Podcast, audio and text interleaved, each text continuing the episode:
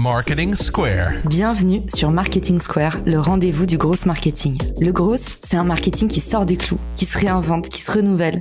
C'est aussi un mindset qui repose sur l'envie de se dépasser, de se détacher de ses opinions une bonne fois pour toutes et d'apprendre en continu. Si tu te reconnais dans cette description, que tu sois débutant ou expert, abonne-toi.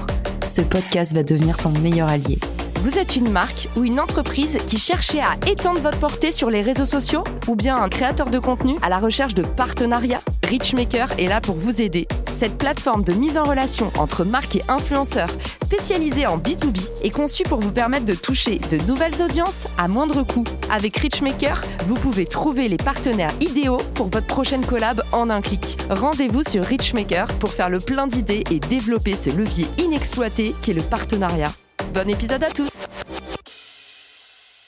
Bonjour à tous et bienvenue dans ce nouvel épisode de Marketing Square. Aujourd'hui, je suis avec Florent Bonnefond et on va parler ensemble de débusquer de gros invités avec une petite audience. Salut Florent, bienvenue dans le podcast. Salut Caroline, merci à toi pour l'invitation. Avec grand plaisir. Alors toi, tu es un habitué aguerri des médias, tu es cofondateur de Flomodia et puis aussi de l'agence La Potion Rouge. On t'a souvent vu passer sur LinkedIn ou encore sur YouTube. Tu as aussi plusieurs chaînes de podcasts. Raconte-nous Florent, aujourd'hui, quelle est la méthode que tu vas nous dérouler? Eh bien, écoute, aujourd'hui, on va parler d'une méthode qu'on emploie depuis maintenant deux ans avec le média Flomodia. Et c'est une méthode qui te permet de décrocher des entretiens podcast avec des gros invités quand tu pars de zéro, on va dire, en termes d'audience et de réseau. Et ça, c'est la problématique de beaucoup. Ne serait-ce que moi, quand je me suis lancée il y a un an et demi dans le podcast, on m'a dit, mais Caro, il y a plus de podcasts que d'auditeurs en France.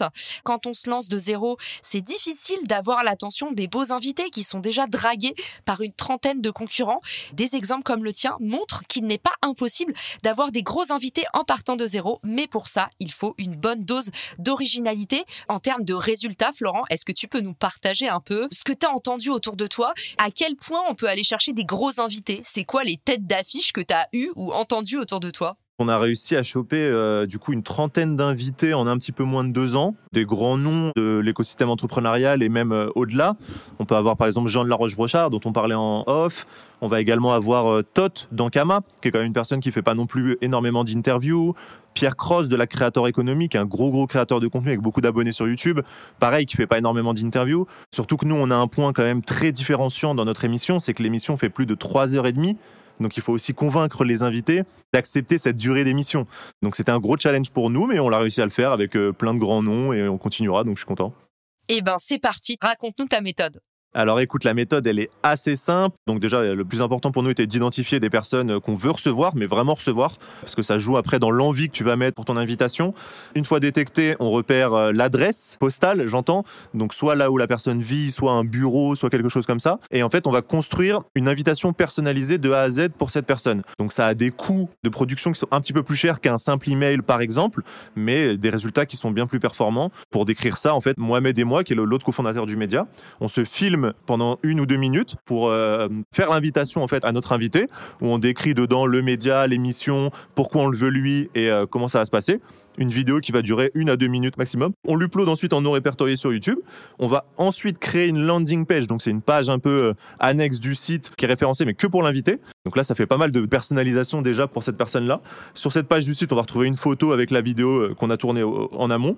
Et ensuite, une enveloppe personnalisée avec un petit mot à la main. Donc ça pouvait être euh, Salut Jean, on vient de tourner une invitation rien que pour toi. On t'invite à scanner un QR code, donc un QR code qui se trouvait sur la droite. Une fois scanné, qui dirigeait vers cette landing page. Et évidemment, donc l'enveloppe et la carte à l'intérieur étaient au branding donc du média, donc French Joueurs à l'époque et Flomodia maintenant. Il y a un côté ultra personnalisé, en même temps euh, beaucoup d'implications, où la personne arrive chez lui, reçoit une carte avec écrit euh, Ceci est une invitation à inspirer d'autres entrepreneurs. Il ouvre la carte, il y a un petit jeu, il y a un mot à la main il y a un QR code à scanner, on arrive sur une page, on va de surprise en surprise et d'expérience en expérience. Et du coup, on monte assez haut en émotion pour ensuite essayer de décrocher un oui. Évidemment, les vidéos qu'on tourne sont très personnalisées. On essaye de jouer avec euh, les parcours de personnes, peut-être des liens qu'on peut avoir avec elles, des choses comme ça. Et voilà, dans l'ensemble, euh, c'est la méthode applicable. Très simple, hein. enveloppe, invitation, vidéo YouTube personnalisée, site web Et voilà. Et ça, au final, ça coûte rien à mettre en place. Forcément, il y a du coût humain. Et encore, quand tu processises, si tu nous parles d'un système que tu as mis en place sur euh, tes 30 invités en deux ans, si tu as bien systématisé, ça prend plus autant de temps qu'avant. Et au final, une fois que ton parcours, il est mappé, une fois que tu as écrit les étapes, bah après, tu peux aller de plus en plus vite sur ces étapes du process. Et surtout, ça coûte pratiquement rien parce que au final, c'est une carte et une enveloppe et un timbre-poste. Ouais, complètement. Alors, il y a quand même un coût sur la carte et l'enveloppe. La carte, c'est assez dérisoire pour le coup, en effet. L'enveloppe, on était sur quelque chose d'assez qualitatif en termes d'impression. On n'est pas sur une enveloppe classique blanche, vu qu'il y a de la personnalisation et tout. Ça a quand même un petit coût, surtout quand on démarre, en fait. C'est vrai que c'est dérisoire euh, quand l'activité tourne ou des choses comme ça. Au début, ça peut faire un petit coût, mais en fait, le ROI dessus, donc le retour sur investissement, est tellement important et tellement euh, performant que je veux dire, ça a du sens d'investir ces quelques euros. Pour donner un ordre d'idée, à peu près, je crois que c'était 150 euros et on devait avoir 15 ou 20 enveloppes peut-être un peu plus, une trentaine. Donc ça a quand même un coût, mais voilà, encore une fois, ce ROI dessus est tellement performant que ça vaut le coup. Merci Florent. Justement, j'allais creuser et te dire euh, pour les auditeurs qui ont envie d'appliquer la méthode Flowmodia, comment est-ce qu'on fait? Est-ce que tu es allé chez Vistaprint? Est-ce que tu es allé chez Copypost en face de chez toi? Pour ceux qui veulent se lancer demain, qu'est-ce que tu recommandes? Alors écoute, très simple, pour les enveloppes, c'était chez Mou. Je crois qu'il y a deux, trois références. Nous, on était sur une enveloppe taille carte postale. Ensuite, on est exactement pour les cartes, tu as donné le nom, c'est Copytop. Donc, il y a pas mal de points de vente sur Paris et même en France en général. Là, pour le coup, c'est pas très cher. Je crois qu'on est sur 1 ou 2 euros l'impression de carte personnalisée. Et après, bah, le reste, c'est euh, YouTube, un site web Webflow et la stack. Euh, voilà, un petit list pour les envois d'emails et, et les relances qui arrivent ensuite. Mais euh, sinon, tu as tous les éléments. En tout cas, effectivement, même sur Canva, j'ai vu maintenant qu'ils avaient sorti une rubrique merchandising où vous avez la possibilité, en fait, directement en intégrer, de créer votre design, de le dupliquer. Donc, même si vous êtes créateur, on peut en parler de notre confrère Mathieu Stéphanie qui fait un super truc. Ils font des goodies pour les invités de leur podcast. En fait, on n'en a pas parlé dans la méthode Flo, mais il y a un truc qui est hyper efficace, c'est la cooptation. Et moi, le meilleur moyen que je vois pour avoir des gros invités, c'est qu'une fois que tu as attrapé ton premier poisson, n'hésite pas à l'antenne à lui dire euh, qui est-ce qu'on devrait inviter demain? Parce qu'en fait, la recommandation ou la cooptation entre invités, ça vous permet forcément d'aller tout de suite voir la personne en ayant soit une recommandation en intime de la personne en disant bah voilà je te contacte de la part de Florent soit en ayant une recommandation publique sur un podcast en dur. Et là il vous suffit d'envoyer votre épisode. En général les gens ont envie de dire oui. Un petit goodies forcément la petite tasse au nom de votre podcast où j'ai l'impression que le t-shirt et la casquette Génération Do It Yourself de Mathieu Stéphanie, c'est aussi un bon truc pour créer une culture autour de son podcast et finalement amener un peu de preuve sociale. Est-ce que toi, tu as un avis là-dessus? Est-ce que c'est quelque chose que vous voulez mettre en place? Ou est-ce que pour toi, euh, c'est pas nécessaire? Bah écoute, je reviens juste sur un point sur la partie intro. T'as tout à fait raison et tout. Ça, c'est vrai que c'est un truc qu'il faut le faire parce que ça a beaucoup de résultats aussi. On a tendance à le négliger, surtout au début. Et là, je parle pour euh, cas concret chez nous. C'est quelque chose qu'on faisait très peu et ça fonctionne très bien. Et même un cas où euh, l'invité est passé dans ton podcast, attendre qu'il reçoive quelques retours. Donc peut-être deux semaines, trois semaines. Ah punaise, euh, voilà, je t'ai entendu dans le podcast Marketing Square, c'était trop bien. Merci pour ton intervention et tout ça. Et là, tu lui demandes une intro. Comme ça, il a cet élément un peu euh, oh punaise, le podcast que moi j'ai fait, il y a des retours, ça fonctionne, c'est trop bien. Donc je vais être encore plus apte à recommander une personne de mon entourage pour y aller. Et ça, c'est quelque chose qu'on teste un petit peu ces derniers temps et les résultats sont plutôt bons. Pour la partie fidélisation, c'est pour nous la partie la plus dure à l'heure actuelle. Mathieu Stéphanie avec sa casquette et tout, je sais que ça fonctionne trop bien et ça lui permet d'avoir des stories derrière avec des invités qui ont sa casquette, porteur de casquette que je suis en plus, très très stylé. Mais c'est vrai que nous de notre côté, on n'a pas réussi à trop le craquer encore. On n'a pas de goodies qu'on donne derrière. Ça se fait beaucoup, mais très numérique. Ça va être de la relance email, ça va être tiens, au bout de trois mois, voilà les résultats de ton épisode, regarde ce qu'on a reçu comme retour. On a un peu ce truc de suivi, mais qui est fait vraiment plus par euh, LinkedIn, mail, message Insta, photo. Je peux donner un exemple qui est vraiment concret. Hier, on a testé le nouveau jeu d'Ankama avec Mohamed quelques heures. Et ben, on a envoyé une petite photo à Tot euh, pour lui montrer que ben, on testait son jeu, voilà, qu'on pensait à lui entre guillemets. Et euh, il était super content et nous aussi. Donc euh, il y a un espèce de suivi qui est fait comme ça. On n'a pas craqué encore ce truc du goodies ou de l'élément à donner, mais ça va venir. Mais c'est un excellent euh, élément de réponse que tu me donnes parce que justement, qui dit acquisition dit aussi euh, rétention, fidélisation. Est-ce que euh, tu as d'autres petites choses que tu mets en place comme ça pour qu'un invité en cache un autre? Écoute, non, je crois que je t'ai donné mes gros éléments d'acquisition. Je dirais peut-être un truc par contre pour faire tomber un invité qu'on contacte, le point de relance. C'est quelque chose qu'on a aussi un peu négligé, je pense, au début de notre aventure. On ne se peut-être pas trop relancer une fois, deux fois, trois fois notre invité parce qu'on se dit, bah, je l'embête ou des choses comme ça. Et en fait, des fois, c'est tout simplement que la personne oublie, surtout si on a tendance à contacter des gros invités avec des plannings surchargés ou des sollicitations euh, permanentes. Hein. Il y a des gens qui peuvent recevoir peut-être 500 emails euh, par jour, par semaine ou des choses comme ça. Donc on peut vite être perdu dans la masse. Et euh, faut pas hésiter à relancer plusieurs fois sur des canaux différents, LinkedIn, Insta, sortir un petit peu du lot. C'est toujours le truc que je préconise. Mais voilà, ce point de relance, c'est un point que nous on a un peu négligé et je trouve qu'il fait aussi ses preuves une fois mis en place.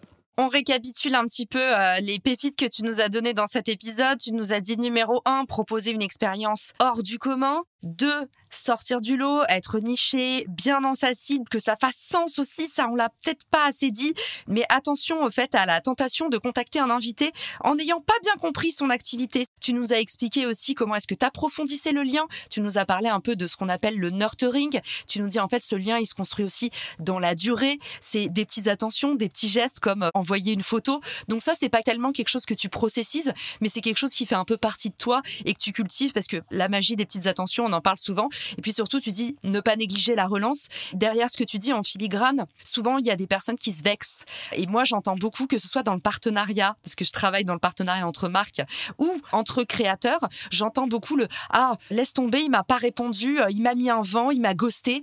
Faut pas trop le prendre personnellement parce que il y a mille raisons qui font que potentiellement on va pas vous répondre, surtout si c'est dans la messagerie LinkedIn qui est quand même la pire messagerie de la terre. Donc je trouve ça bien que tu le répètes aussi que finalement un invité comme un prospect, comme un partenaire, il faut pas se vexer, il faut pas mettre d'ego il faut pas hésiter à relancer et relancer jamais agressivement, jamais en disant sans nouvelles de votre part. On oublie ces mauvais réflexes qui euh, gangrènent notre communication.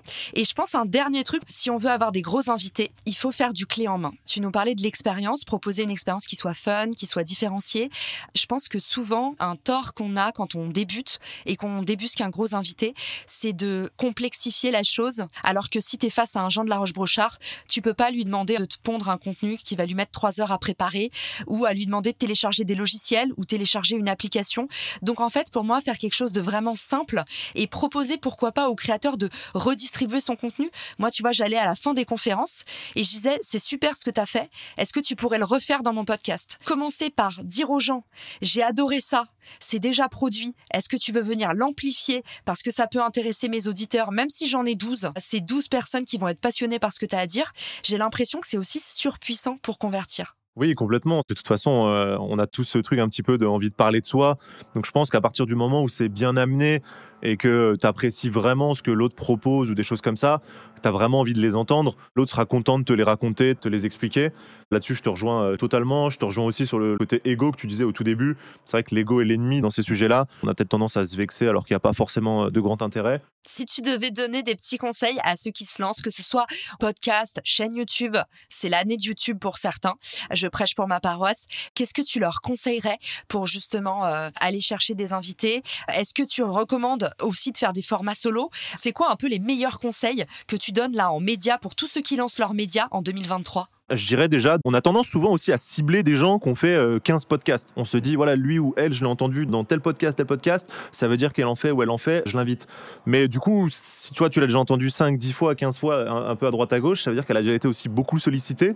Nous aussi, on avait ce, parti pris de se dire, on va aller chercher des gens qu'on kiffe, qu'on adore et qu'on n'a peut-être pas beaucoup vu en, interview. Ça, je trouve que c'est un bon hack. On se rend compte rapidement si tu listes les 10, 15, 20, 50 personnes que tu souhaiterais avoir dans tes euh, deux ans de podcast, tu vas peut-être avoir 50, 60% des gens qui ont peut-être jamais jamais fait d'émission, peut-être jamais fait de podcast, qui n'ont jamais été invités, et pourtant toi tu kifferais les avoir. Et en fait, commencer par ces gens-là, qui sont du coup peut-être euh, super contents d'être sollicités pour la première fois, ou euh, deuxième ou troisième fois, Ensuite, la partie média, bah, régularité. Hein, je pense que c'est pas un secret. Hein, c'est euh, tout le monde le dit et c'est pas pour rien. C'est le fait d'être présent, présent tout le temps, tout le temps. Réutiliser aussi son contenu. Là, pour le coup, on fait de l'audio. Je sais que toi, tu l'exploites aussi parfaitement. Après, sous d'autres formats, on fait beaucoup de vidéos dans nos émissions et tout ça. Je trouve que ça te permet encore de réexploiter ton contenu euh, de plein, plein d'autres façons. Et c'est très important de le faire. Juste filmer, enregistrer son épisode de podcast, le diffuser sur euh, YouTube ou les autres plateformes audio, mais c'est bien. Mais il faut emmener du trafic dessus. On a peut-être tendance à l'oublier, surtout sur YouTube. On se dit, je vais poster ma vidéo sur YouTube et en fait, je vais faire 10 000 vues, 100 000 vues. Mais non, en fait, ça fonctionne pas comme ça. Il faut en parler autour de soi, il faut en parler dans les newsletters, il faut en parler dans des posts LinkedIn, dans des posts Instagram. Il faut toujours, toujours, toujours amener du trafic sur ces éléments-là. Ça se fait pas tout seul. C'est pas des plateformes comme TikTok ou LinkedIn qui peuvent proposer une viralité